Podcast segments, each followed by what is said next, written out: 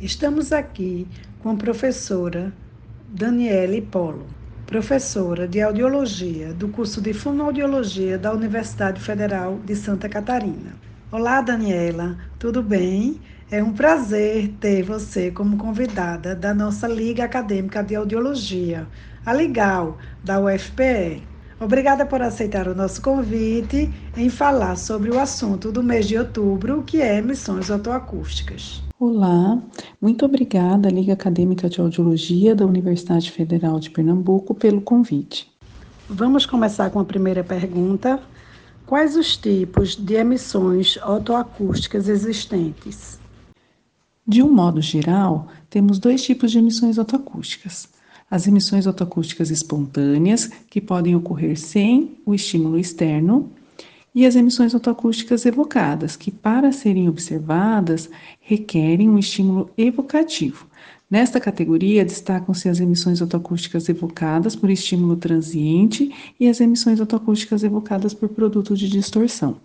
Como interpretar um exame de emissões otoacústicas transiente?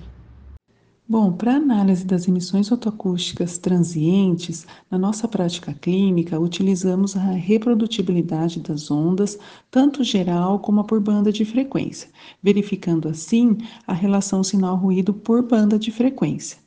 Nos equipamentos de triagem se analisa a presença ou a ausência de resposta. Entretanto, para se chegar a esses resultados, os parâmetros adotados são previamente estabelecidos.